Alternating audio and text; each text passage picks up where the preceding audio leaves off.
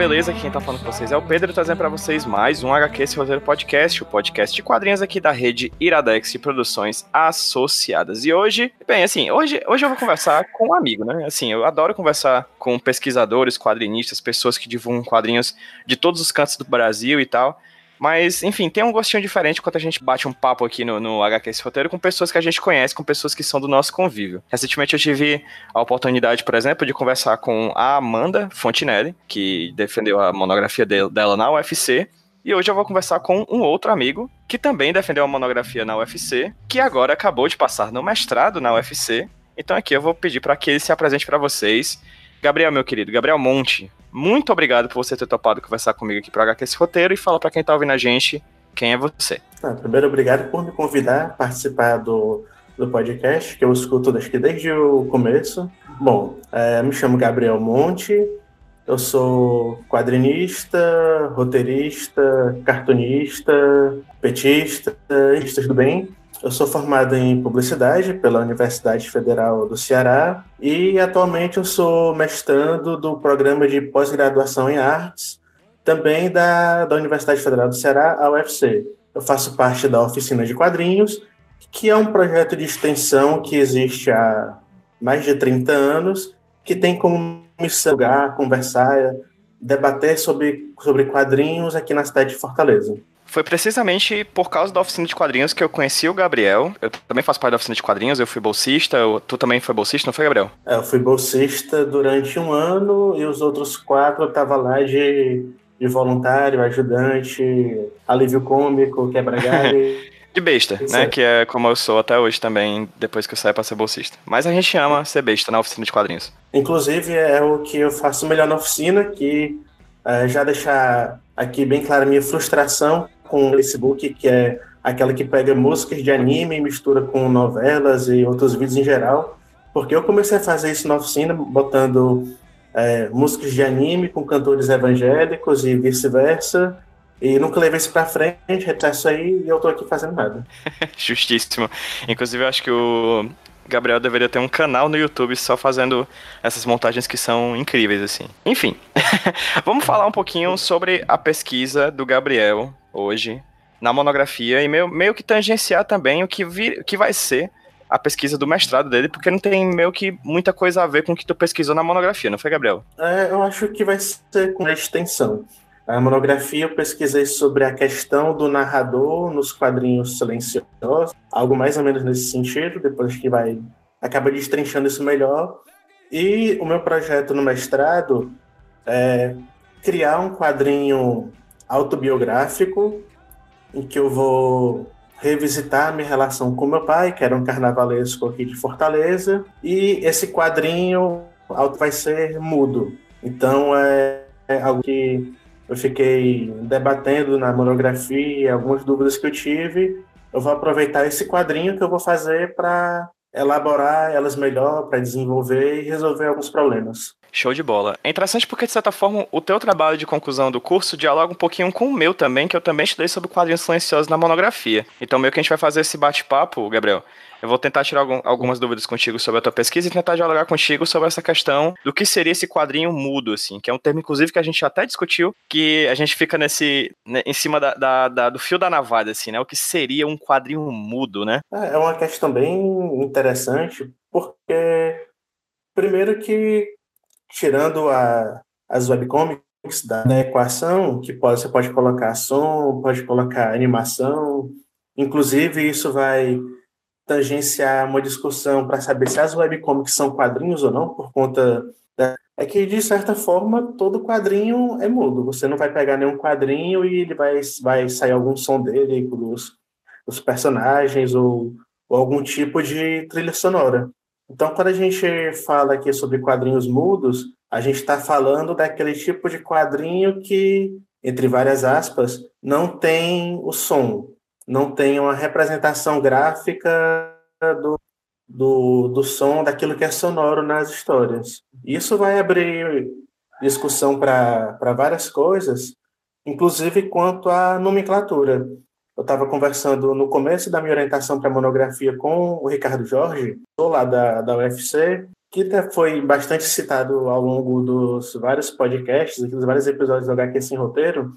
Ele é quase uma lendária por aqui. Inclusive, acho que devia ter um, uh, uma entrevista com ele falando sobre a pesquisa dele, para as pessoas entenderem que ele existe, porque quem for pesquisar pelo Ricardo Jorge nas redes sociais não vai encontrar ninguém, porque ele é um eremita digital, mais ou menos esse, e vou achar que a gente está criando esse personagem para justificar nossa pesquisa em quadrinhos pela UFC. Queria só enfatizar que o fato Bom, de ser o eremita digital é o que enfatiza o fato de eu não ter tido uma entrevista com ele até agora no HQ sem roteiro. Mas um dia a gente resolve isso, um dia a gente resolve. Dele, levar equipamento lá, gravar, não sei o quê. Bom, ah, sim, está falando sobre é, nomenclatura, né? Bom, a questão da nomenclatura, a gente, eu, eu e o Ricardo Jorge, a gente começou a debater algumas coisas, porque hora a gente via quadrinhos silenciosos, outra hora tava lá quadrinhos mudos.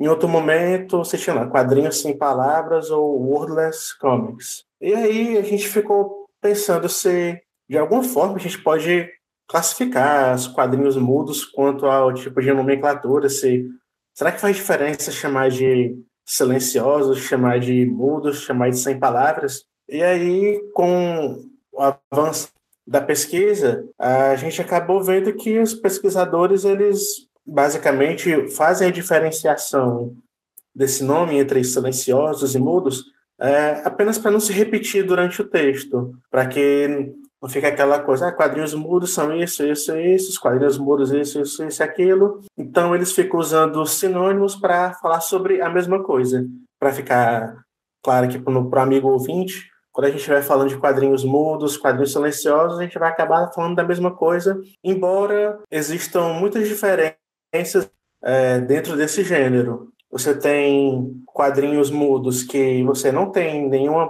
tipo de palavra ou onomatopeia, ou então alguma imagem que substitua uma palavra, qualquer coisa assim, como é o caso é, de um pedaço de madeira e aço que foi lançado pela editora Pipoca Nanquim, que é do francês Chaboté, em que os personagens eles são desenhados conversando ou cantando ou gritando, e eu não tenho nenhum tipo de ícone ou onomatopeia que represente esse som. Ao contrário do quadrinho chamado Shh, e é S H H H H exclamação, é, quadrinho do norueguês Jason, que foi publicado pela Mino aqui no Brasil, nos Estados Unidos ele sai pela Fantagraphics, e que os personagens é, parecem que estão calados o tempo todo, e quando eles emitem algum som, contrário do que acontece num pedaço de madeira e aço, é, você tem representações é, desse tipo de som. Você tem peias, você tem pontos de exclamação, pontos de interrogação, que dão meio que a, a entender que naquela hora os personagens estão falando, mas o som é bem representado definitivamente, por assim dizer. E aí é o que, depois que eu terminei, mais me pegou.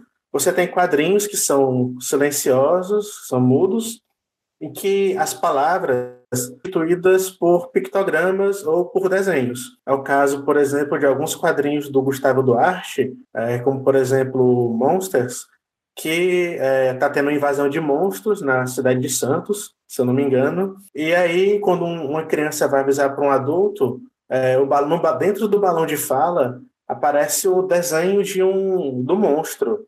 Então, assim, isso é, começou a me levar para várias vezes e achar que esse tipo de quadrinho, embora seja considerado mudo, etc., pela, pela mídia, quando vai ou pelas lojas, quando você quando vai tem algum tipo de classificação, quando vai colocar na prateleira, ele não é bem silencioso, ele é sem palavras e isso acho que muda totalmente o, o sentido daquilo que a gente está falando. Eu não estou mais falando sobre silêncio, eu estou falando sobre uma não representação verbal é, daquilo que está que tá acontecendo na cena. Perfeitamente, Gabriel. Você já, já chegou a adiantar bastante o tema principal do que a gente vai papear hoje aqui, que, são, que seriam esses quadrinhos sem textos, silenciosos ou mudos. A gente pode até depois deixar um tempinho para o final da nossa discussão sobre o que, que a gente acha de cada um desses termos, assim, porque como você muito bem falou, eles são utilizados como sinônimos entre si, mas uhum. se a uhum. gente for pegar pela, pela, pelo sentido, pelo conceito de cada palavra que a gente está falando, silencioso não é igual mudo, que não é igual sem palavras, né?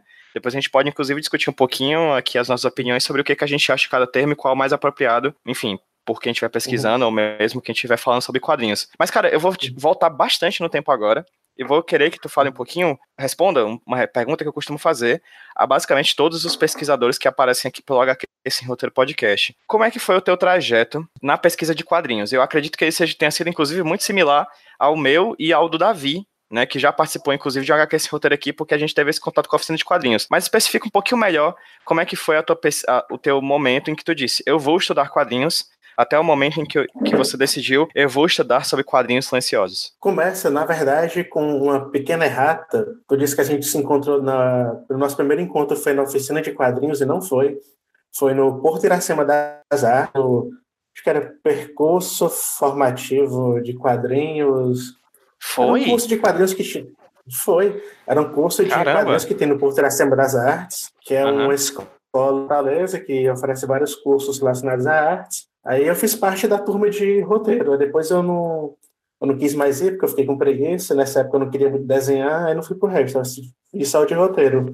Justo. Aí... Queria só dizer que minha cabeça eu sabia que tu tinha participado, mas pra mim era depois da oficina, assim, meio que se misturou no, na minha cabeça, assim. Mas que massa, que bom. Ah, foi bem. Inclusive eu conheci a oficina através do, desse curso no Porteiracema que tu e Ricardo Jorge se apresentaram, falei, depois que eu fui é, dentro da faculdade procurar a oficina. Bom, come, é, comecei a pesquisar quadrinhos com uma pequena, não pequena desilusão, mas um, um certo um curso de publicidade, porque eu fui naquela de, ah, vou fazer esse curso aqui porque eu gosto muito de criatividade e não sei o quê. E quando você começa a se aprofundar nos estudos, você vê que não é bem uma questão de criatividade, existem várias limitações. E isso foi meio que me desanimando.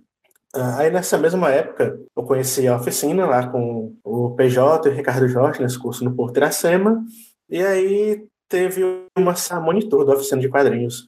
Eu ganhar uma bolsa de 400 reais e tudo. Aí eu, ah, não tô aqui fazendo nada, né? Eu gosto de quadrinhos, vou tentar a seleção. Aí fui lá, fiz a prova da monitoria e não passei. Eu fiquei no quarto lugar. Só que eu queria muito trabalhar com quadrinhos, é, procurar alguma coisa sobre quadrinhos para fazer na faculdade, porque o resto não me interessava, já estava meio desanimado. E como eu já tinha terminado uma faculdade antes e também desanimei, fui atrás de outra coisa, eu não queria ter que passar por isso de novo. Eu queria ter que. Eu queria fazer uma faculdade, gostar daquilo que eu estava fazendo e seguir com isso depois. Aí eu falei com o Ricardo Jorge, ah, eu posso, eu não passei, mas eu quero ficar vindo aqui, eu quero ser monitor voluntário, eu quero aprender as coisas e tudo mais. Aí ele, daquele jeito dele, é, ah, cara, eu venho, é, comecei como área, ajudando lá o Davi e o Laudeni, que eram os dois monitores remunerados da época. E aí, nas aulas da oficina, a gente ia tendo as aulas, depois a gente ia fazendo reuniões. Nessas reuniões, é, fiquei sabendo sobre a Jornada Internacional de Quadrinhos, que é um evento que acontece na USP durante o mês de agosto,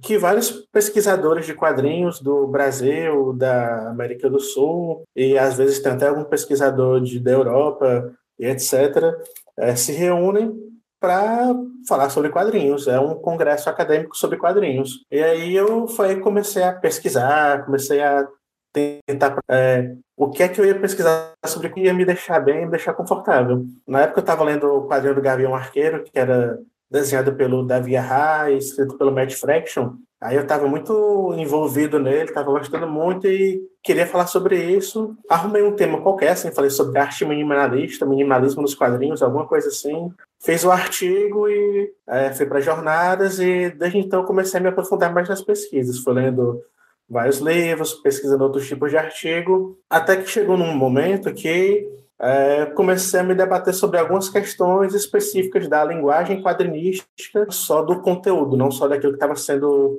apresentado na história. E elas foi um estalo que eu tive, foi perceber que não via mais balões de pensamento nos quadrinhos. Foi uma coisa meio que assim, estava lendo algum quadrinho e, pá, não tem mais balões de pensamento nos quadrinhos, eu fiquei, mas por que, que não tem mais balões de pensamento?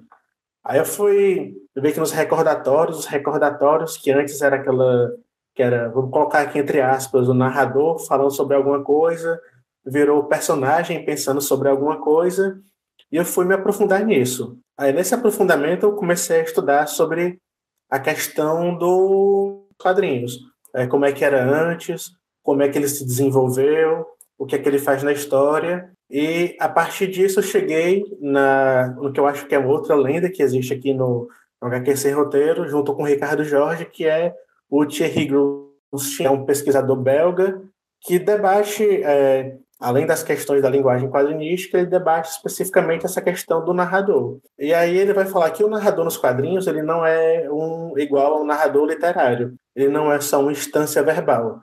Ele é um outro tipo de coisa. E aí, quando me aprofundei nisso, eu pensei, bom, se o narrador ele não é uma instância verbal, ele sem as palavras. Então, se eu quero ver se essa teoria dele realmente faz sentido, eu preciso estudá-la em quadrinhos que não há palavras. E aí eu cheguei nos quadrinhos mudos e fui estudar essa questão do narrador nos quadrinhos mudos. Excelente resumo da trajetória, Gabriel. Inclusive, é, já puxando um pouquinho para a teoria que você pesquisou, um nome que tu falou aí quando tu estava apresentando a tua trajetória sobre a tua pesquisa de quadrinhos, Gabriel, foi o nome do Thierry Groistin, que é um nome muito comum aqui. Sempre que a gente fala sobre teoria dos quadrinhos aqui no HQ Esse Roteiro, ocasionalmente a gente cita o nome dele, porque eu acho que ele tem uma das teorias mais robustas, assim, sobre a teoria dos quadrinhos. É sempre muito interessante falar sobre isso, mas é principalmente interessante essa questão do narrador no Gruistin, porque existem dois momentos que ele trata sobre o narrador, inclusive em um momento que ele não chama de narrador, ele chama de outro nome, né? Ele tem um livro chamado Sistema dos Quadrinhos, que é de 99, e posteriormente, não vou saber exatamente em que ano, acho que foi 2011, 14, posso estar completamente enganado, ele lança um outro livro chamado Comics and Narration, que ainda não tem tradução aqui no Brasil, em que ele revisita essa questão do narrador e modifica o nome, no caso, para narrador, né? O que, que você acha disso? Fala um pouquinho sobre o que, que eu tô falando, assim. Tipo, o que, que o Grostin chamava antes narrador, o que é o narrador para o Grostin, e o que, que você acha dessa modificação dele do termo que ele chamava anteriormente de artrólogo, né?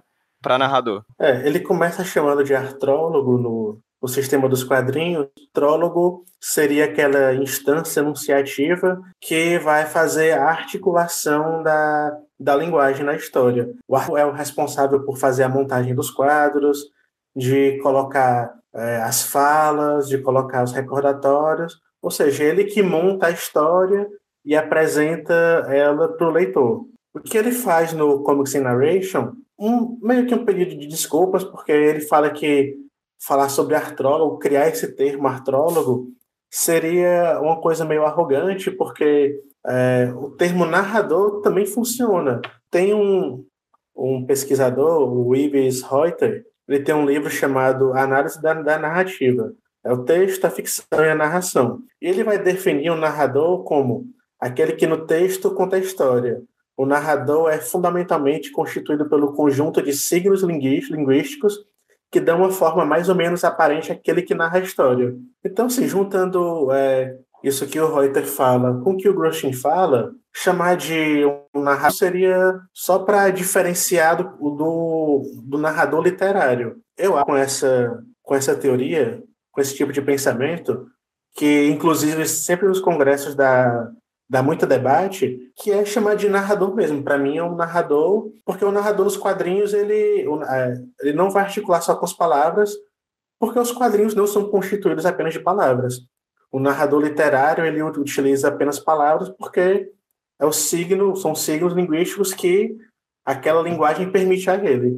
O cinema, é, os quadrinhos, é, o próprio teatro permitem que o narrador utilize de outros signos para a construção da narrativa. Então, acho que não faz tanta diferença, assim, está falando da mesmo, do mesmo tipo de, de instância enunciativa. Então, acho que chamar de narrador não é um erro, que artrólogo poderia ser algum outro nome, mas é aquela coisa, vou chamar de artrólogo, mas toda vez que eu falar sobre artrólogo, vou ter que explicar o que é o artrólogo, o que é a artrologia dos quadrinhos. Então, chamar de narrador meio que simplifica as coisas e já define tudo. Perfeito. Acho que só vale a gente pontuar rapidamente aqui o que seria esse artrólogo, inclusive desde a sua questão etimológica, né? Porque artrólogo vem de artron, né? Que, salvo uhum. engano, é latim, ou é grego, acho que é grego, posso estar é enganado. Grego. Eu tô afirmando aqui, é grego. Ponto, grego. Pode, pode confiar. Pode confiar. É, eu vou e... pesquisar aqui no Google Artron. eu gosto muito do termo atrólogo, inclusive a defesa que o Grostin faz no sistema dos quadrinhos do termo atrólogo eu acho muito boa, porque ele trata do Artron, com, e Artron quer dizer articulação, né? Que uhum, é um, um, conceito importantíssimo, inclusive, para compreender o funcionamento da gramática quadrinística, assim. E ele fala que a articulação a gente pode pensar metaforicamente, por exemplo, na articulação de ossos da perna ou no braço, por exemplo. A articulação é, um, é um espaço, um, um intersticial ali, em que você tem necessariamente uma ligação entre duas coisas, né? Porque para uhum. articular você precisa ter duas coisas em conjunto, duas ou mais coisas em conjunto, mas necessariamente também já traz em si a ideia de um movimento, né? Porque a articulação ela também traz ideia de movimento, ou seja, é um espaço intersticial de ligação e de movimentação. O que, assim, tem muito a ver com o que a gente está tratando aqui das linguagens dos quadrinhos, por causa da, de outro conceito grostiniano, que é o da solidariedade icônica, em que nos quadrinhos a gente tem imagens que se articulam, né? Que estão ligadas e que movimentam a narrativa, né? É, o que a justificativa que ele dá é, é bastante plausível e bonita até, e que, assim, faz todo sentido, porque um quadro no quadrinho ele só faz sentido junto com outro quadro e com os outros quadros e com os outros quadros das outras páginas. Então tem que ter toda essa articulação. O que eu acho que, sei lá, ele chegou para defender essa teoria dele de que é um artrólogo, falar sobre artrologia, só que toda vez ele tinha que explicar. Então, como toda vez que ele tinha que explicar, existe um termo que abarca isso tudo, então ele voltou atrás e chamou, ó, é um narrador mesmo e pronto. Inclusive, não deixa de ser uma narrativa visual, né? É, o, a gente pode pensar o um narrador como alguém que cria imagens. Até porque uhum. quando eu tô, quando eu leio as palavras, eu vou criando aqui. Então, o narrador também é um é, alguém que cria imagens, alguém que articula imagens, elas existindo ali fisicamente ou elas virtualmente se criando na minha cabeça à medida que eu vou lendo. Perfeitamente. Apesar de que sempre vale pontuar aqui, inclusive acho que é uma coisa interessante para a gente discutir uma outro, em um outro programa, nem toda história em quadrinhos é necessariamente narrativa, né? Nem toda história em quadrinhos conta uma história, mas isso é uma coisa que a gente pode pontuar posteriormente aqui. Ok, eu tô olhando aqui agora, Gabriel, para o sumário da tua pesquisa. E você começa o, a tua pesquisa com a introdução, né? Claro. Você parte diretamente pro, pro autor, né? Da, da obra, que é o Jason, que vai ser o teu objeto de pesquisa necessariamente aqui na, na monografia, mas aqui eu vou deixar para a gente discutir sobre o Jason posteriormente. E já parto logo para o outro momento em que você fala aqui sobre quadrinhos silenciosos no caso. E é interessante porque você já cria uma coisa dialética aqui. Você vai falar sobre quadrinhos silenciosos, mas para começar a falar sobre quadrinhos silenciosos, você começa a falar sobre o som nos quadrinhos. O que você conseguiu extrair na tua pesquisa dessa questão do som nas histórias em quadrinhos? É, é importante falar do som porque a gente acho que eu acho que eu li isso na, na, na tua monografia. É, o silêncio ele não é um contraponto, ele se combina com o som. É mais ou menos isso, né? Que tem na tua pesquisa. É, exatamente. Eu posso falar? eu não sei se eu tô me metendo. Mas é na, durante a, a, pesquisa da monografia, cara, eu encontrei um, um, trabalho muito bom, que é o da Eni Orlandi Pucinelli, uma professora da PUC, salvo engano, ou da USP, não vou lembrar agora, em que ela tem um livro muito bom chamado As Formas do Silêncio. E aí, nesse trabalho, ela propõe uma, uma forma que mudou completamente a minha ideia sobre o que é o silêncio, em que ela fala que o silêncio não é o oposto do som, mas, na verdade, ele é a página em branco no qual o som se desenha, assim. É necessário silêncio para que haja necessariamente o som. Ou seja, o som ele se projeta em cima do silêncio, como se fossem ilhas partindo de um mar de silêncio, entende? Tipo, para existir som necessariamente tem que ter o silêncio. Se a gente está conversando aqui e vocês me entendem, é porque existe o silêncio que faz com que vocês me entendam o que eu estou falando como uma coisa que se destaca do silêncio, ou seja, o silêncio é constante e quando ele não é constante o que a gente tem é ruído, basicamente só barulho em que nada se entende. Em resumo é isso. Eu acho que isso parte daquela não sei bem se é uma teoria, se é um, sei lá, um dito popular, bem, umas coisas bem assim abstratas. É que eu só sou o que sou porque eu não sou essa outra coisa. Eu sou porque eu não sou PJ. Eu sou humano porque eu não sou um cachorro.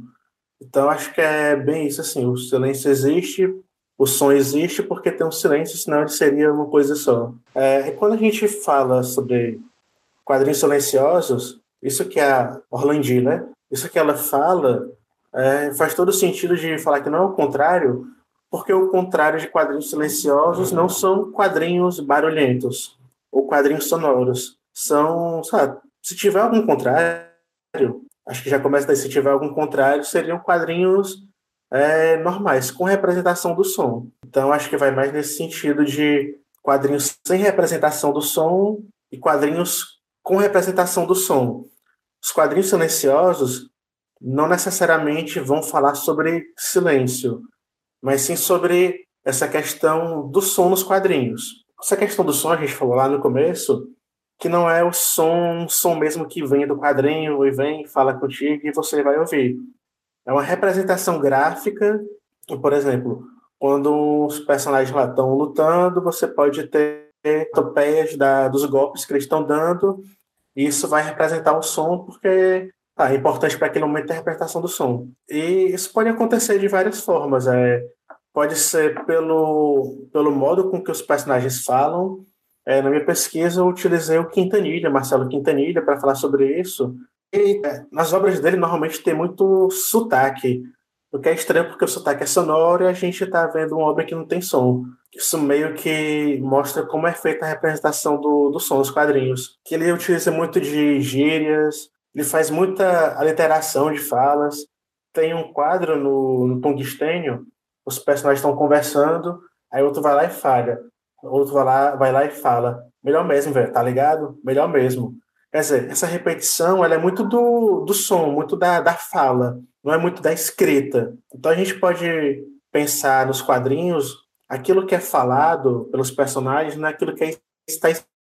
É, realmente a gente fala sobre fala, sobre, é, sobre som. Aí o que você tem no, nos quadrinhos não é é, você tem traços de oralidade, você não tem linguagem escrita. Por isso que muitas vezes é, é como a gente, entre aspas, vê erros de português e etc. E isso fica ok porque faz parte da fala, faz parte da, da linguagem coloquial. É, outra forma de representar o som nos quadrinhos é através de tipografia, que é o formato das letras pode nos comunicar alguma coisa.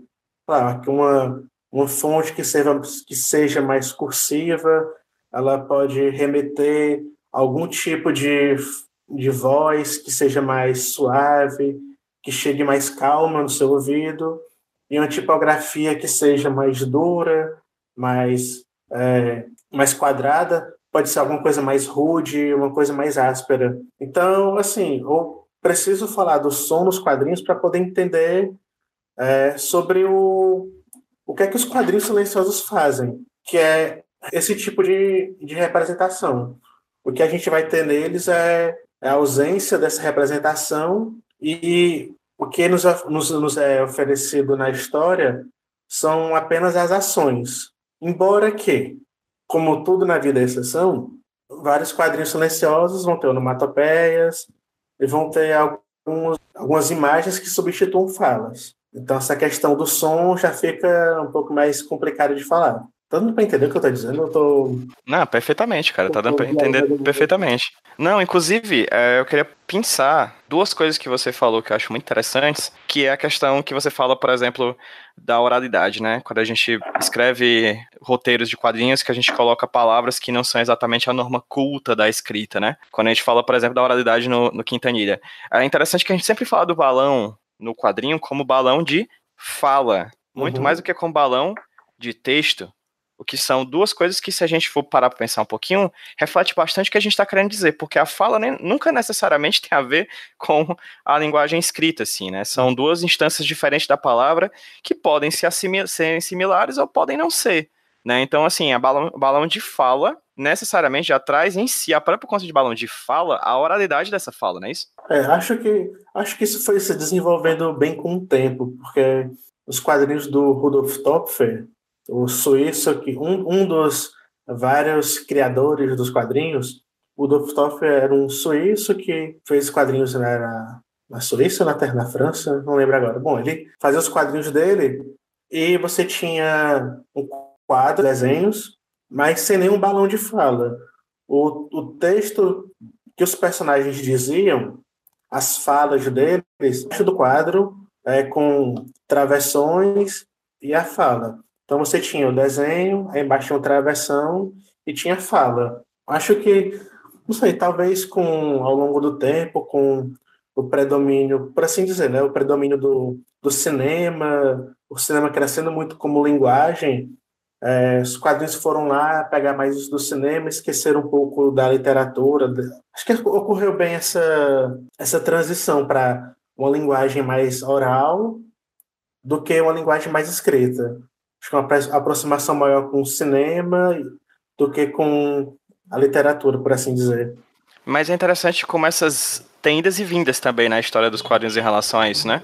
Que se você pegou, por exemplo, aí a fala do, do a, o Topfer, né? Como já tinha, de certa forma, uma oralidade, mas num balão de, não era num balão de fala, era separado. Mas se a gente for pegar, por exemplo, o Pequeno Nemo, ou mesmo o Yellow Kid, ele já tem uma oralidade no balão. Mas se a gente for uhum. dar um uhum. saltinho pra frente ali, para chegar já no, na era de bronze, não, principalmente era de ouro e, e prata do, dos quadrinhos de super-herói, a gente tem balões gigantes, né, com pessoas falando de uma forma super elaborada, assim. Stanley que o diga, né? A gente tem, já tem ali outras, outra, outro tipo. É interessante como é, na história dos quadrinhos a gente tem essas indas e vindas da oralidade, né? É, às vezes chegando mais perto da literatura, às vezes chegando mais perto da fala coloquial. Hoje em dia a gente não tem mais nem o que dizer, assim. É tudo tão misturado que tem gente que fazendo um quadrinho mais literário, com falas mais gramaticalmente corretas, entre aspas, e outros já com a oralidade exacerbada, assim, com a capacidade, inclusive, de fazer como Quintanilha, de transparecer sotaque sotaques, né? Pela, pela palavra, assim, é interessante como hoje em dia a gente tá numa bagunça, mas essa história do quadrinho e da fala e da representação do som, ela vai e vem com o passar do tempo, né?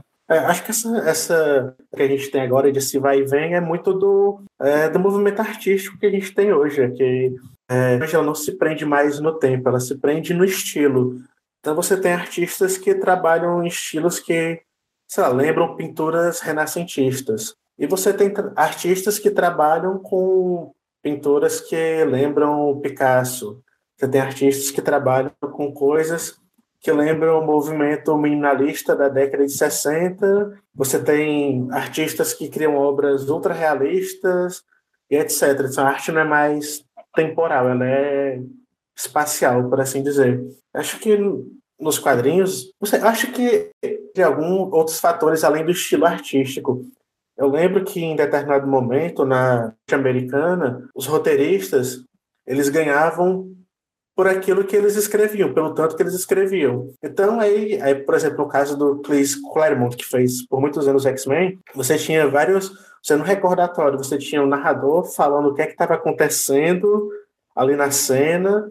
Aí na cena você tinha os balões dos personagens falando sobre aquilo que eles estavam fazendo com o balão de pensamento deles reagindo àquilo que estava acontecendo, além do desenho que estava mostrando. Então, acho que além dessas questões artísticas, também entram questões comerciais, questões financeiras nisso tudo. Perfeitamente. Outra questão do que tu já tinha falado antes, mas que eu pensei primeiro a questão do balão de fala, é a ideia que você falou, por exemplo, que dependendo do jeito que a tipografia for utilizada, ela transparece uma fala, abre aspas, suas mesmo, uma fala áspera, fecha aspas. E áspero e fala são duas coisas que inicialmente não se encaixam tanto, porque áspero é uma coisa do campo do tátil, né? Assim como se a gente for falar de uma fala calorosa ou de um jeito frio de conversar, a gente está tratando aqui de questões sinestésicas, né? Que seriam esse espaço intermediário entre diferentes tipos de sentidos misturados em um só, assim. E se a gente for pensar bem, balão de fala, onomatopeia, é tudo sinestésico, né? Porque aquilo ali existe dentro da tua cabeça, na verdade. Não, o balão de fala não é som, é uma prestação do som, né? Isso é muito importante a gente falar, porque sempre fica naquela coisa de. Alguma coisa que é muito comum em, em aulas ou cursos sobre criatividade, que não tem muito aprofundamento, é falar: ah, se você quer escrever de uma forma mais jocosa, uma forma mais alegre, você tem que usar uma tipografia nesse estilo. Se você quiser ser mais sério, você precisa usar uma tipografia nesse outro tipo de estilo aqui. Sendo que nada disso existe, assim, é tudo imagem e tudo dentro de um campo de uma significação, é tudo um símbolo é, criado pela gente para poder compreender uma coisa que explica uma outra coisa. É, depende do próprio arga, do arcabouço teórico, arcabouço é, de referências que o leitor tem, em que ele vai essas representações vão fazer sentido para ele. Para mim, é, se eu leio muito quadrinho, sabe, é um determinado tipo de estilo que os balões são quadrados, quando numa história eu ver balões quadrados, aquilo não vai me dizer muita coisa. Mas se eu sou um leitor mais de Homem-Aranha, por exemplo, são aqueles mais arredondados, quando eu ver um, um, um, balão quadrado, aquilo vai me dizer uma outra coisa. Então, é, além de então, assim, essas representações, elas dependem muito também do leitor. É aquela coisa, é a morte do autor. não é mais aquilo que o autor quer falar, é o que o leitor vai entender a partir daquela história. Uma vez que uma história sai das suas mãos, ela agora é de outra pessoa, não é mais sua. E a gente se perde no, nesse, nesse turbilhão temporal, como a gente.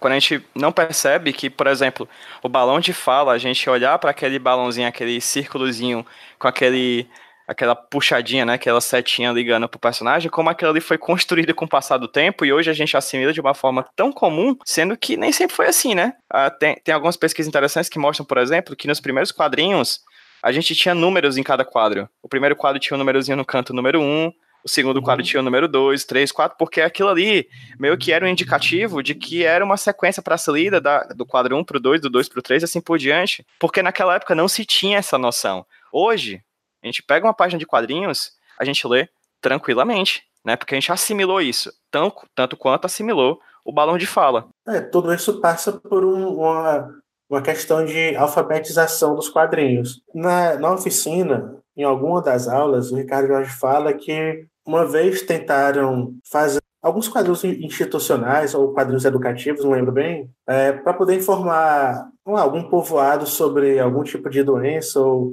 alguma coisa, alguma coisa de prevenção, sei lá, essas coisas assim, sendo que a população dela, desse povoado, era analfabeta. E aí pensaram, ah, quadrinhos é, é coisa de criança, então se eu entregar para um adulto, esse adulto vai entender.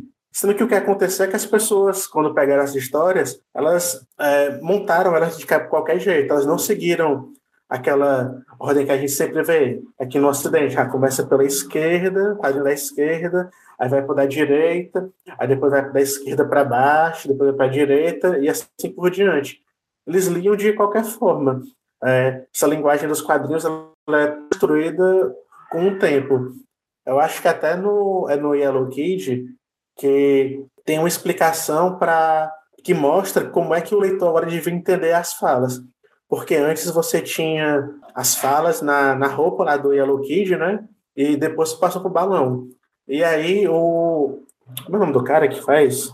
O Richard Oscott. Ele faz uma página em que o texto sai da rogem. É, tem, ah, sim, tem um personagem, né? Tem um menino amarelo e tem um, um bicho lá que soltava som, um aparelho de som lá. Xi alguma coisa, Xi. Xi, xi alguma coisa.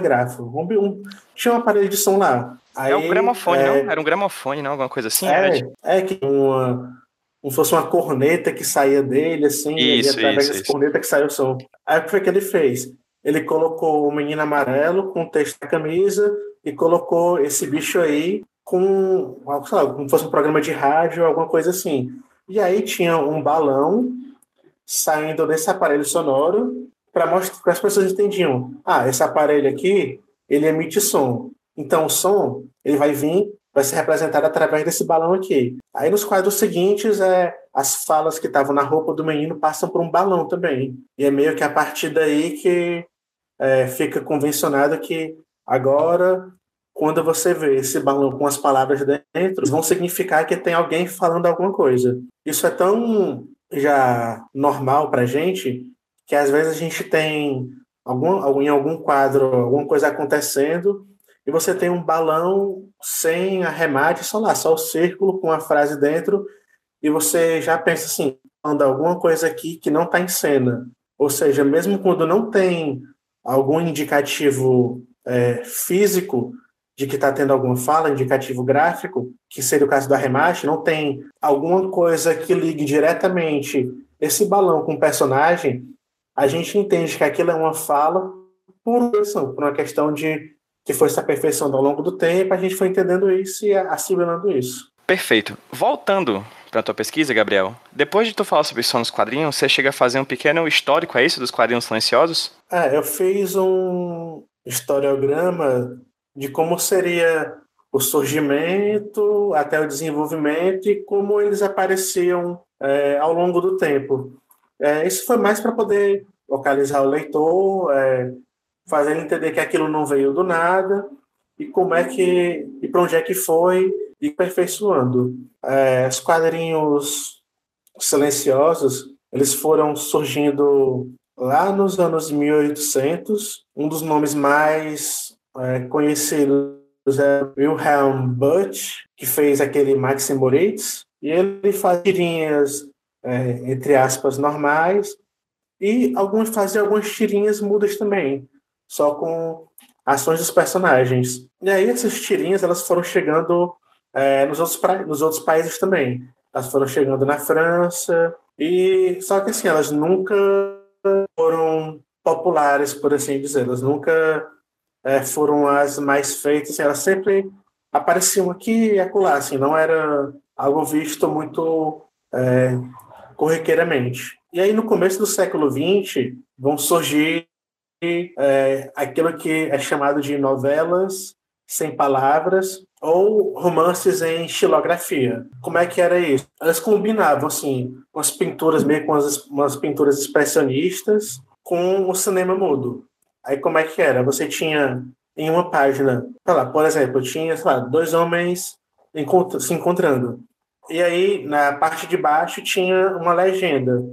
Essa legenda dizia, sei lá, PJ encontrou Gabriel. Aí na página seguinte, outro desenho com outra legenda que ia continuando essa história. Esse tipo de história, essas novelas sem palavras, elas foram influenciando tanto o cinema mudo, como também foram influenciando outros quadrinistas. Mas, assim, nunca chegaram no mainstream, por assim dizer. Elas, coisa meio de nicho, assim, coisa meio que o cara mais underground, assim, o cara que é mais aficionado vai lá e encontrava esses tipos de história. Bom, e aí o pessoal que o pessoal mais underground que encontrava esses tipos de história foi aquela galera que surgiu na cultura americana, tipo Richard Maguire, o Chris Ware, que aí eles começaram a introduzir quadrinhos silenciosos nas revistas que eles, que eles produziam ali pelo final da década de 80, começo da década de 90. E depois disso, nos Estados Unidos, a gente vê quadrinhos mudos chegando no mainstream de forma muito discreta. A gente teve em 2002 a série Enough Said, da, da Marvel, que teve alguma coisa com os roteiristas lá, teve algum momento de greve dos roteiristas, alguma coisa assim, pelo menos assim, pelo menos essa é a lenda que é contada. E eles é, criaram várias histórias que não tinham balões de fala no recordatório, eram todas visuais. A DC também tem uma história que, assim, é, um, é uma edição de 20 páginas para de um arco de 300 páginas que fala que é as muitas mortes do Batman que tem o roteiro do John Byrne e desenho do Jim. E aí, assim, nas histórias super-heróis no mainstream, é, o que você tem de quadrinhos silenciosos é isso. É, no Brasil, eu sempre, eu, sou, eu sempre apoio muita coisa no, no Catarse. E aí eu acho que foi ano passado, 2000, não, acho que foi 2017. Em 2017 eu apoiei alguns projetos e, e, só depois que eles chegaram na minha casa que eu percebi que eram todos quadrinhos mudos. Eu fui também na, em agosto de 2017, eu fui na Ugra, que é uma loja underground, independente, lá em São Paulo, e eu comprei vários quadrinhos e quando cheguei em casa, a maioria deles era mudo. E aí eu meio que fui percebendo que os quadrinhos mudos no Brasil, eles têm um, talvez uma função que não é bem de... não é algo só uma questão artística. Eles podem servir para alguma coisa. É, um quadrinista americano que ele vai lá, ele cria uma história e ele chega numa editora, publica, tem vários exemplares distribuídos por aí, fica conhecido e tal. Aqui no Brasil é mais difícil a vida do quadrinista, né? Então, é, ele produz o quadrinho dele, ele tem que lutar para ser publicado, ele tem que lutar para ser distribuído, tem que lutar para ser reconhecido depois. Então, é, não sei bem se foi isso que aconteceu, mas de um tempo para cá, é, vários quadrinistas começaram a fazer quadrinhos mudos, como talvez uma forma de se comunicar com o público que não é só o brasileiro, para chegarem mais fácil no público internacional é, o Gustavo Duarte, que ele fez lá o, o Monstros, o Call, Birds, ele fez vários quadrinhos mudos. Esses quadrinhos mudos chegaram é, nas mãos do, dos editores americanos e depois ele foi convidado para fazer histórias para você. Então, no Brasil, essa questão dos quadrinhos silenciosos ela não é só uma questão holística, mas é também uma questão comercial que é, fez a carreira de alguns quadrinistas alavancarem por aí e facilitaram a vida deles. É, vale enfatizar que o trabalho do Pavo Duarte, ele, além de ele fazer quadrinhos para o mercado estadunidense, né, os fez Bizarro, fez Guardiões da Galáxia, o Co, o Táxi e o monstros foram lançados lá, né? Pela Dark Horse, inclusive, né? Que é um, uma baita editora, né? Que é uma editora de responsa. E, e assim, isso facilita muito porque como eu não preciso de uma tradução, então eu posso apresentar a minha história diretamente para um editor do jeito que ela foi feita, ele vai entender, e o público também vai entender porque não vai precisar desse tradutor. Então é, é um modo mais fácil de chegar lá. É, sem contar que tem outras dimensões também que a gente não costuma vislumbrar, como por exemplo o trabalho de uma quadrinista brasileira chamada Juliana Loyola, que ela produz quadrinhos sem palavras e ela é surda. Então, assim, ela meio que ela transporta para o papel essa, essa dimensão também dela não ouvir, né? Do som, ela não, ela não trabalha com som, pois ela, ela não ouve, né? Então, assim, é muito interessante também como, enfim, existem mil maneiras diferentes de fazer quadrinhos silenciosos, inclusive aqui na tua pesquisa você chega a pontuar, por exemplo, as características dos quadrinhos silenciosos. Que características seriam essas, Gabriel? Ah, antes disso, eu queria, só para não esquecer, voltar Manda. a um outro ponto sobre tipos de som. É, assim, outras coisas que, que durante a pesquisa foram me deixando mais curioso e levantando várias dúvidas. Por exemplo, nos quadrinhos do Hal Foster, aqueles lá do começo do século XX, o Tarzan, o Príncipe Valente, é, você não tem balões de falas, e o que você tem assim, você tem as imagens e você tem um texto, quase um texto literário fora do balão. E aí, com o Ricardo Jorge, eu cheguei a ponderar essas coisas. Será que esse tipo de quadrinho que o Ralph Foster faz que se assemelhava muito a um livro ilustrado, né? Porque você tem a imagem e você tem muito texto fora da imagem.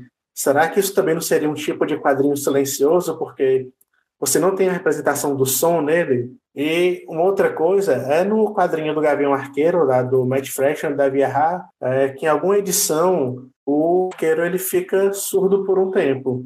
E aí ele passa a se comunicar através da linguagem de sinais. É, as falas dele eram representadas através da linguagem de sinais.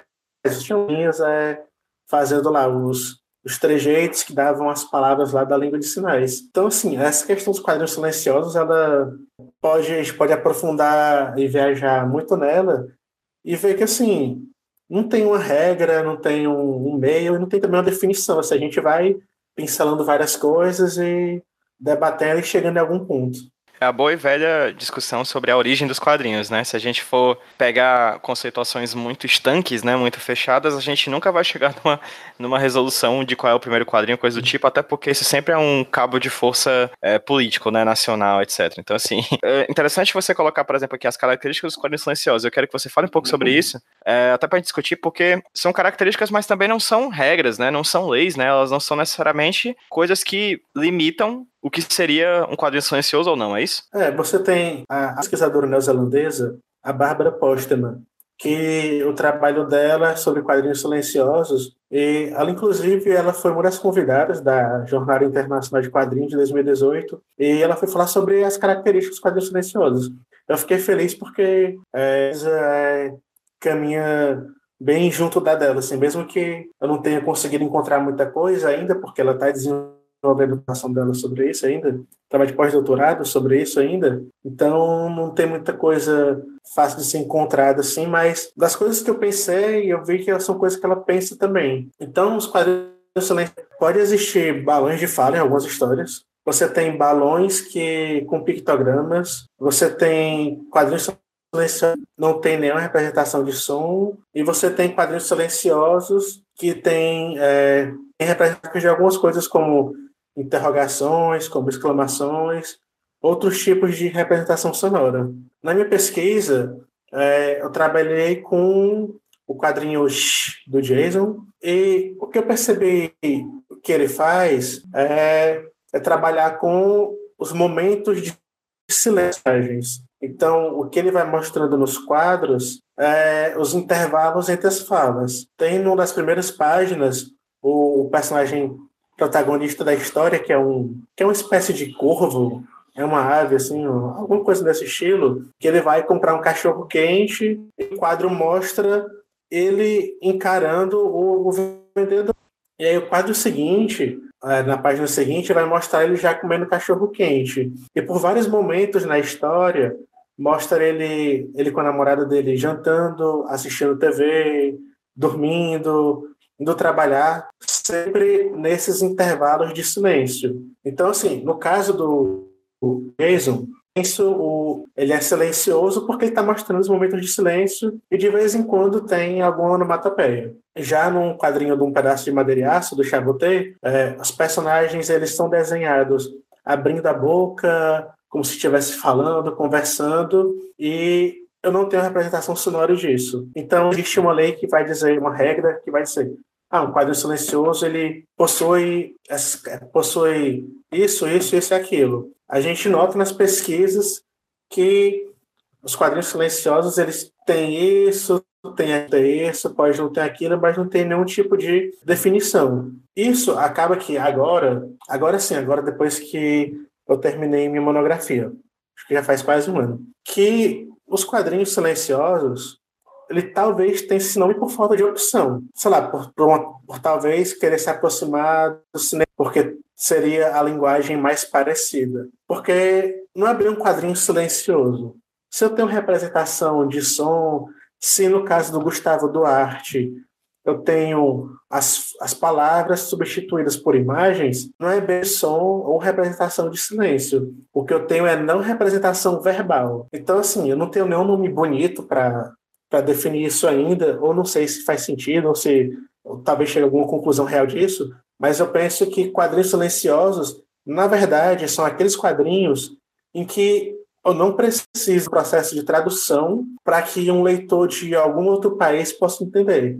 É um quadrinho que eu lanço no Brasil e um leitor na Itália pode entender porque não tem essa barreira, é, barreira do idioma, não tem essa barreira da tradução. Então acho que vai mais nesse sentido. Os quadrinhos silenciosos assim são chamados porque não precisa de tradução. É como se fosse uma narrativa puramente imagética, né? Por, por mais que palavra impressa também seja visual, também seja imagem, como se a gente estivesse tratando de elementos icônicos do desenho do artista, sem as palavras, né? Com, a, com essa dimensão da palavra um pouquinho deixado de lado, né? É, ou então da palavra já tão conhecida ou normatizada, sei lá, alguma coisa assim, que não causa estranhamento. É aquela coisa da que a gente falou um tempo atrás sobre é, a gramática dos quadrinhos. Sei lá, eu pego um quadrinho agora eu vejo um balão de fala e eu entendo que aquilo é um balão de fala.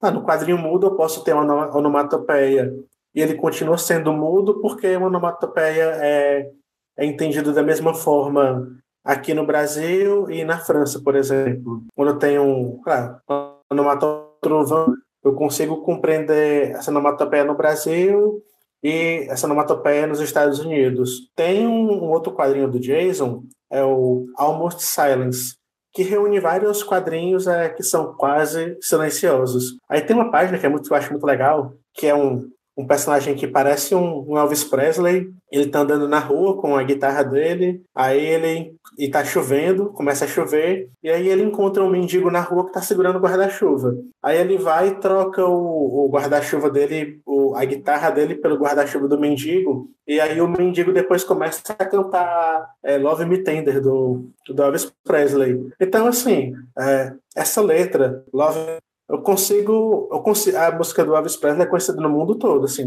é, se eu colocar aqui Love Me Tender, eu vou conseguir entender que aquilo é Elvis Presley. Então, assim, esse quadrinho, mesmo tendo um personagem cantando, ele também é considerado silencioso porque justamente por isso. Não, eu não preciso traduzir aquilo, não preciso explicar aquilo que ele está falando. Ele é compreendido em vários tipos de idiomas diferentes. Ok, chegando já para o final da tua pesquisa, aqui olhando para o teu sumário, você faz uma pergunta, né? Existe narrador em né, na, no quadrinho que você analisou. E aí você fala sobre o narrador nos quadrinhos, essa instância do narrador dos quadrinhos, acredito que é daqui que você puxa principalmente a teoria do Groistin. E você fala do recitador, do mostrador e do narrador fundamental. O que é isso?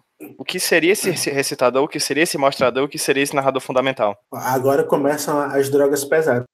Já tá difícil tentar entender que o quadro silencioso pode ter som. Agora a gente entra no, mais na teoria do Groshin e fica mais pesado a gente entender as coisas. Bom, para começar, que assim, eu vendo em retrospectiva, quando a gente está escrevendo, a gente nem nota essas coisas, mas é, escrevendo depois, eu vi que eu devia ter um capítulo só falando sobre o narrador, que pra... porque eu, fiquei, eu escrevi tudo junto no capítulo só, o que é o narrador nos quadrinhos e como é que ele aparece, ficou muita informação para pouca coisa. Tentando explicar bem aqui é, como é que eu enxergo esse narrador e como é que foi a evolução dele. Alguns pesquisadores, o, acho que o mais preeminente é o Marcos Nicolau, que ele é lá da Paraíba, ele vai falar sobre a transformação do texto nas histórias em quadrinhos e vai falar sobre esse narrador, né? Aí ele fala que é, no começo do século XX o narrador era, ele tinha como função colocar o leitor na história, então ele explicava é, em que lugar aquela história estava acontecendo,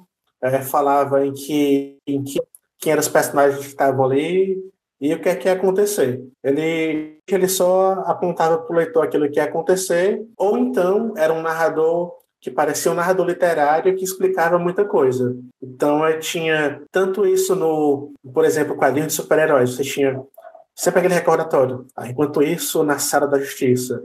Ou então, Batman e Robin, na edição anterior, fizeram isso, isso e isso, e agora vai acontecer isso aqui. E aí a história continuava.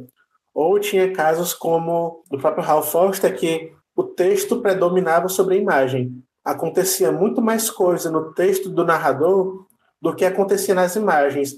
As imagens eram como se fossem os melhores momentos daquilo que estava sendo dito no texto. Aí durante a aí com a evolução da linguagens, no começo da década de 60, final da década de 50, aparece a revista Contos da Cripta, e que aí nessa revista eram histórias de terror em que havia um narrador que contava para o leitor a história.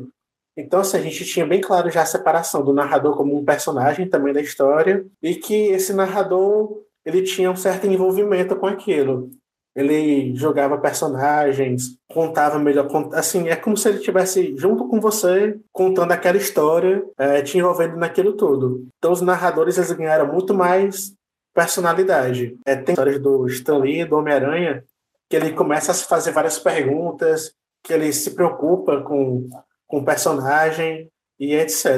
E aí, já chegando na década de 80, você tem é, os narradores se transformando nos próprios personagens que estão protagonizando a história, ou os protagonistas das, das histórias agora são os narradores também. É, por exemplo, o que acontece no Eu Wolverine, que é escrito pelo Chris Claremont, em que na, na primeira página tem um recordatório que fala: Eu sou o Wolverine, sou melhor no que eu faço, mas o que eu faço melhor não é nada agradável. Ou seja, aí eu tenho já a transformação para um narrador, que é o personagem da história, que está mostrando o ponto de vista dele sobre aqueles acontecimentos. E é a partir disso também que a gente que começa, por exemplo, os quadrinhos, principalmente os quadrinhos de super-herói de 2010 para cá, que você tem é, uma diminuição dos balões de pensamento, porque como é o próprio personagem que está contando a história, vai que meio que não ter ele contando a história e ele pensando ao mesmo tempo nela, tendo pensamentos nela. É, as reflexões que ele fazem, que, eles, que os protagonistas fazem, acontecem nesse espaço do narrador. Só que o Marcos Nicolau ele vai considerar o narrador apenas como o texto verbal. Ele não está considerando aí a forma como as histórias são mostradas. Ele não está tá considerando enquadramentos diferentes, não está considerando nada disso. Ele está considerando apenas o, o narrador como uma instância literária. E aí, o Thierry Groshin ele vai falar que é, se a gente quer estudar a narratologia a gente precisa buscar coisas que sejam da linguagem quadrinística. A gente não pode estudar a narrativa nos quadrinhos utilizando somente os estudos narrativos sobre literatura, por exemplo.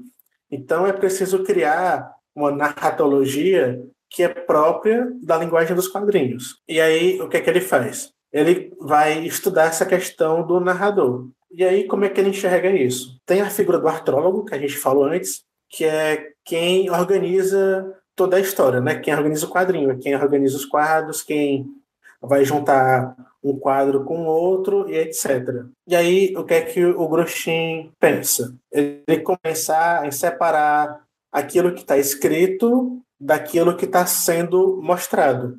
como se fossem duas coisas diferentes. Então, eu tenho uma instância anunciativa que fala, que conversa com o leitor através do, do verbo, e eu tenho uma outra instância que conversa com o leitor através, das, através daquilo que está sendo mostrado. Ele vai separar isso em recitante ou recitador. Ainda não tem uma tradução pro, aqui para o português. Ele vai chamar de recitant no, no francês. No inglês eu não lembro como é que chamam isso, mas acho que alguma coisa nesse sentido também. Recitante ou recitador, aquele, aquele que fala, né? Aquele, e eu tenho o mostrador, que é aquele que mostra. Então, quando eu pego um quadrinho, entre aspas, normal, com texto e imagem, eu tenho o recitante e eu tenho o mostrador. Eles são separados, são classificados pelo Grostin em algumas posturas ele vai chamar de tipo de postura, é, até porque ele não vai chamar de ele vai chamar de postura, ao invés de, por exemplo, dar uma classificação definitiva, porque isso sempre muda de uma história para outra, pode mudar de uma história para outra. Então, ele fala que o ele pode ser ou reta ou intervencionista.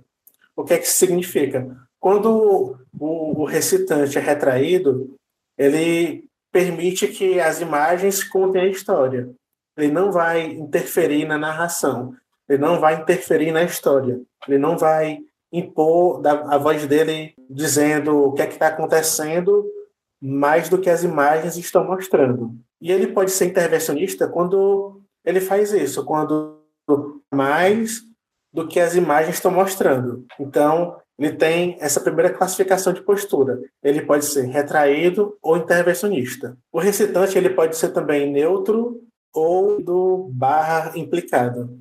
É, não tem uma tradução ainda, então a gente chama de envolvido ou implicado. O que é isso? Ele é neutro quando ele não tenta induzir os leitores naquilo que ele está falando, ele, ele é bem objetivo, ele não faz você sentir algum tipo de empatia ou antipatia pelos personagens, e ele é envolvido quando ele faz o contrário, quando ele se preocupa com personagens, quando ele se preocupa com as suas ações, com aquilo que está acontecendo. É o caso, por exemplo, das histórias do Homem-Aranha, que o narrador, o recitador está lá sempre falando, recitante, está lá sempre falando, cuidado, Homem-Aranha, cuidado com isso aqui, cuidado com essa pessoa, você não deve...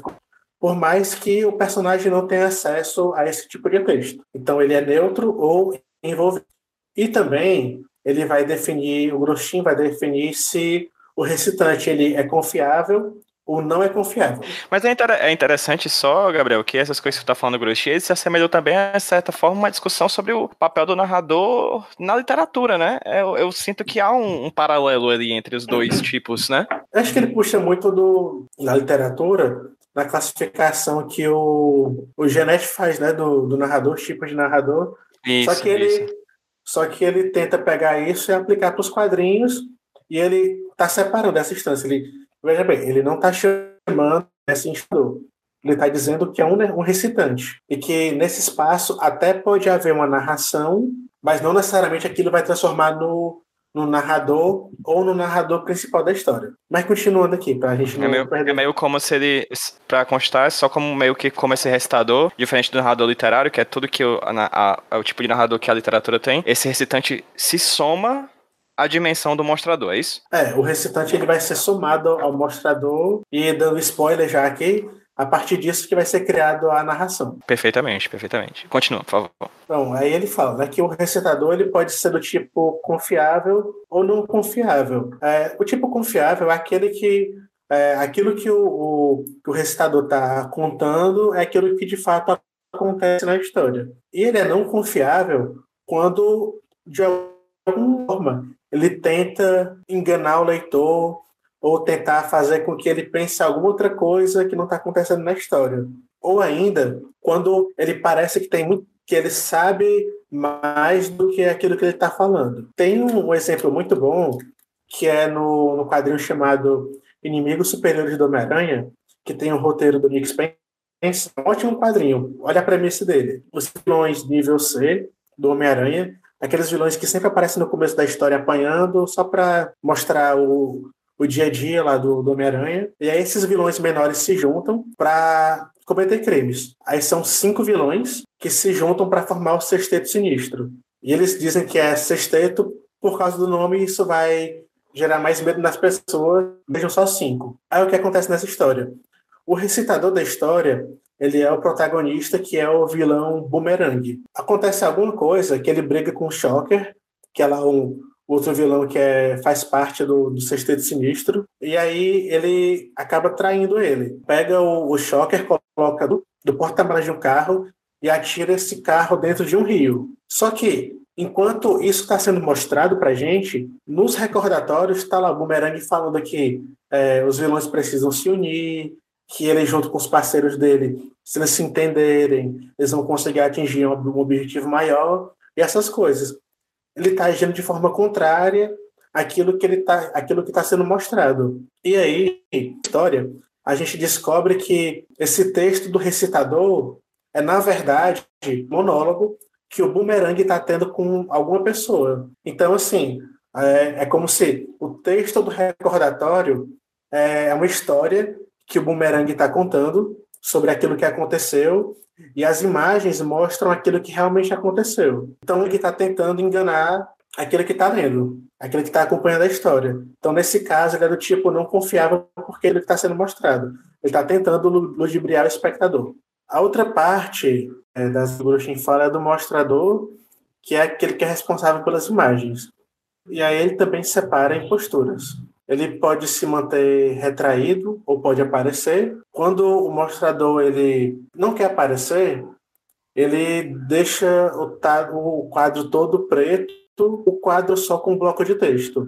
Ele não a, a imagem não é mostrada. É, no, isso acontece quando é, acontece, a imagem fica toda preta, a gente tem só uma onomatopeia, por exemplo. Ou então, os personagens estão, vão dormir, aí apagam as luzes, e aí o quadro fica todo preto. E é isso que o Gostin vai considerar como um mostrador que está retraído.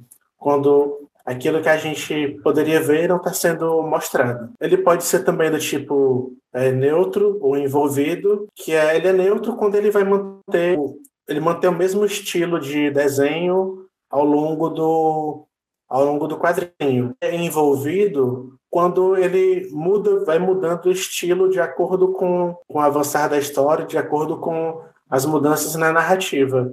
Tem um quadrinho muito bom do Daniel Klaus, que é o Wilson, que cada página tem um estilo gráfico diferente. Ou seja, cada página tem como se fosse um mostrador, como se o mostrador a cada momento ele quisesse mostrar algum tipo de outra coisa para o leitor. Lá no é, esse nome é muito infame, porque toda vez que vai falar o nome do quadrinho, fala é, nesse quadrinho acontece uma metalepse. Metalepse é quando a história é história. Quando dentro de alguma história alguém tem outra história para mostrar e a gente passa a ver ela. É, acontece alguma coisa lá, que eu não vou falar porque é spoiler, e eu acho que todo mundo deveria ler esse quadrinho porque ele é muito bom, que o personagem principal começa a desenhar uma história em quadrinhos. E aí a gente passa a acompanhar essa história em quadrinhos ao invés da história dele, que a gente está vendo através dos quadrinhos. Então, quando acontece isso, é, tem essa mudança de estilo, é considerado um, como mostrador envolvido, que ele sai daquilo que ele está mostrando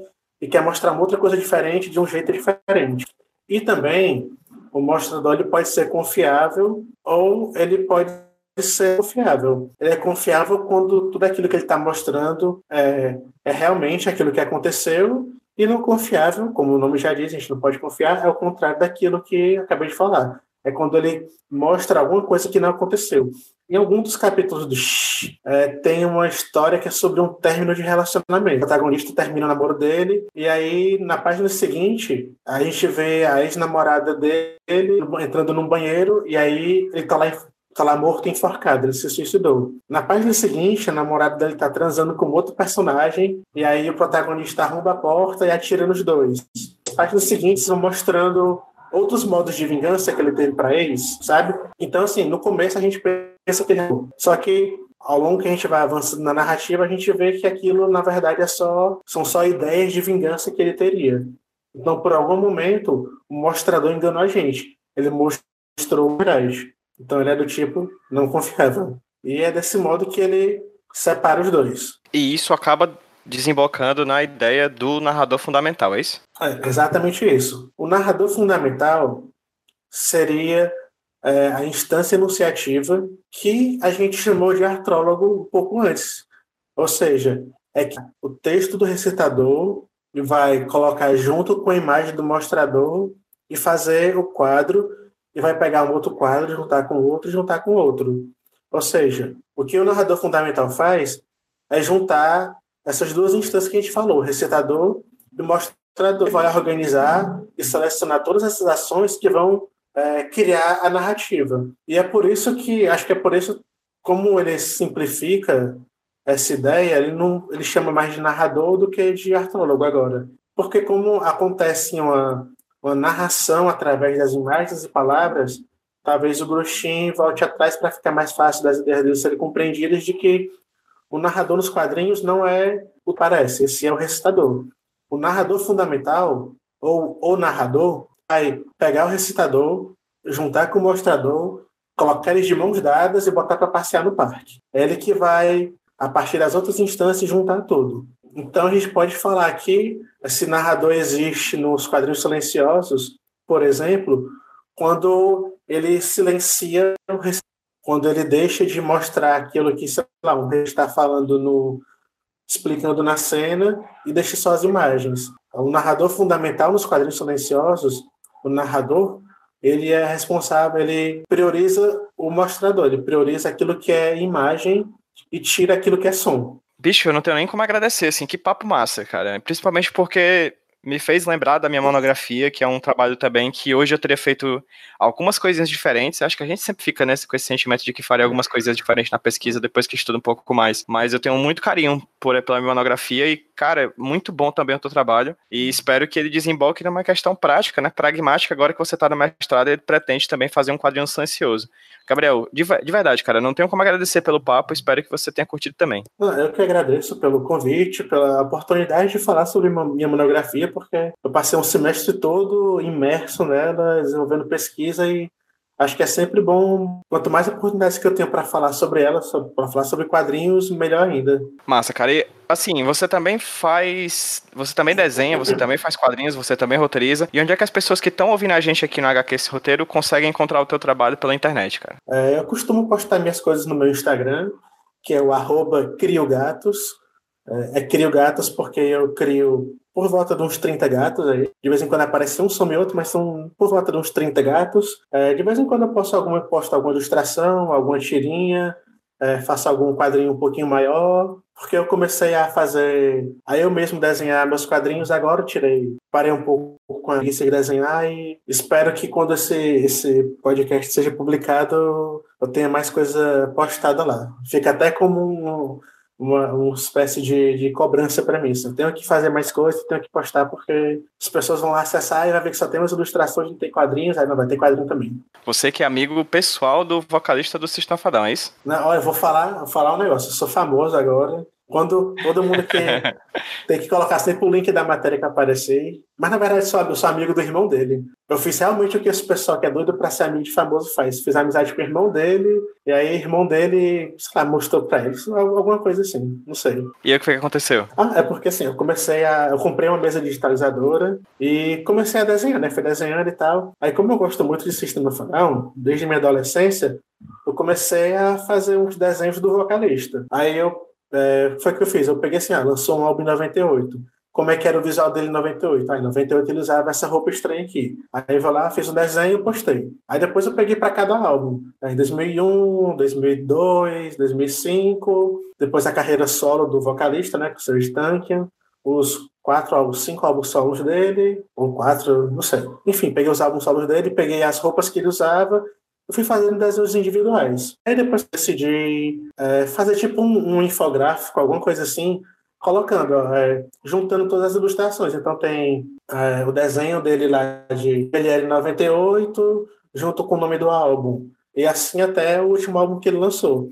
Aí eu fiz isso e tal, chamei de History of Down, que é uma hashtag que o, que o fotógrafo lá deles usa para nas turnês, quando vai tirar foto lá e tal. Aí eu postei no meu Instagram, começou a ter uns likes, não sei o quê. Aí de repente, quando eu vi, ele tinha curtido a minha publicação, vocalista, e e tinha publicado no, no Instagram dele dizendo que tinha gostado. Aí eu me assustei, né? Vale, como é que chegou nisso tudo? Depois é, foram chegando os seguidores, não sei o que, o pessoal foi lá no. começou a me seguir, começou a dar like na minha publicação e falou: ah, eu vi lá no, na postagem do Surge, não sei o que, fiquei feliz que é um brasileiro que, tá, que ele postou e não sei o que lá e tal. E aí fiquei feliz também porque é, meio que validou eu tentar voltar a desenhar, porque quando eu comecei na, na oficina, eu sempre ficava assim, não, eu sou só roteirista, não, não desenho não, que não sei o quê. Sendo que era mais medo, preguiça de desenhar. Aí agora eu voltei a desenhar e parece que está dando certo, assim. Espero que na, na dissertação eu consiga produzir muita coisa e que isso vire um quadrinho que, que seja bom e chegue nas pessoas. Excelente. Então, assim, eu tô falando com um cara que eu tô a um grau de amizade do, do Serge Tankian, vocalista do Stanfadão. Então, fico muito feliz. eu também conheço o Paulo Moreira, que é amigo do Will Smith, e conheço é. Marciano Palácio, que foi republicado pela Viola Davis e pela Lady Gaga. Então, assim, eu tô a um grau de pessoas que eu admiro muito. Acho que eu tô a algum grau da Xuxa, não sei se conta alguma Acho coisa. que conta, provavelmente conta sim. E assim, o que eu admiro também é o Gabriel, cara. Eu fico muito feliz, de verdade. A gente se conhece há muito tempo. É, fico feliz pela, pela sua pesquisa de quadrinhos, por você ter se formado em publicidade fazendo uma pesquisa de quadrinhos. É sempre muito bacana. Como eu falei lá no começo do papo, conversar com pessoas que fizeram UFC, que, tra que traçaram um, um, um, trajeto muito parecido com o meu, na, na, mesma universidade que eu. É muito bacana ter colegas, amigos estudando quadrinhos aqui do meu lado no Ceará. E fico muito feliz que você tenha passado também no mestrado, cara. Parabéns, de verdade. Eu fico mais feliz ainda de ter passado porque eu não vou precisar trabalhar, né? Eu posso só fazer mestrado, estudar, eu não vou precisar arrumar algum emprego merda como publicitário. Então isso já é muito bom. É verdade. Acho que é o caminho para todo publicitário que acha um emprego merda. Mas enfim, gente, é, é isso. Espero que vocês tenham gostado gostado do papo. O, o link para o Instagram do, do Gabriel Monte vai estar tá linkado aqui no post do podcast, como vocês já sabem. Todos os links que a gente costuma falar já tão, vão estar tá por aqui. Acho que eu vou botar também em destaque a postagem do, do vocalista do System Fadão também. Acho que vai estar vai tá lá para você ter acesso mais rápido dessa postagem. E é isso, Gabriel. Muito obrigado, cara. Ah, eu que agradeço. E é isso. Vamos dar um tchauzinho para quem tá ouvindo a gente no 3, 2, 1. Tchau, gente! Valeu, valeu, valeu, valeu. Ah,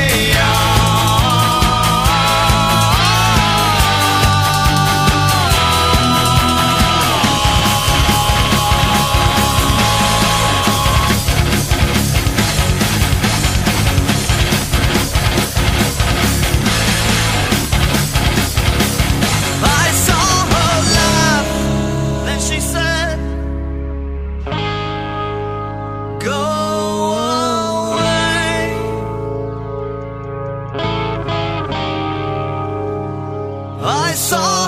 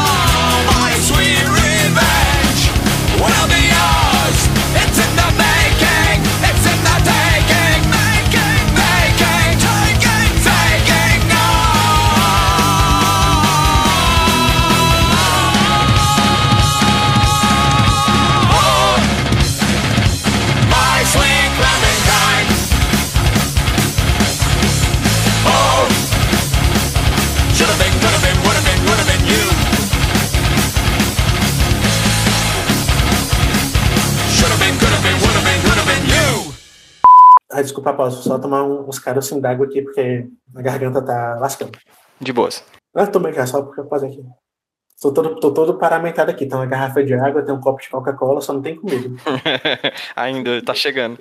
Aí daqui a pouco bate o iFood aqui na porta. É só um minutinho que eu vou tomar uma água que tô com a garganta seca. Beleza. Tô aqui, tô ouvindo. Dá pra ver quando eu tô tomando água sem o barulhinho? Dá, dá. Mas fica tranquilo, isso aqui eu vou cortar tudo. É porque eu, tomo água que nem um jumento que vem da seca, assim. Só um camelo no deserto. Mas tá tendo uns trovão pesado aqui. Não sei se tá dando pra ouvir. Não, eu tô. Eu tô. Eu não sei se dá pra ouvir aí, é os gatos. De vez em quando vem algum gato aqui, puxa a minha perna, não, quer tá... subir na mesa. Tudo bem, esse aí dá, dá pra viver. Se preocupa não. Continua aí, vai. O recitante, ele é confiável ou não é confiável? Aí só uma pausa pra tomar água de novo. Mas como é que tá aguenta ser host de podcast falando assim? É, porque eu não falo, né? É Quem doido. fala é convidado. Acho até doido, eu tô sem voz já.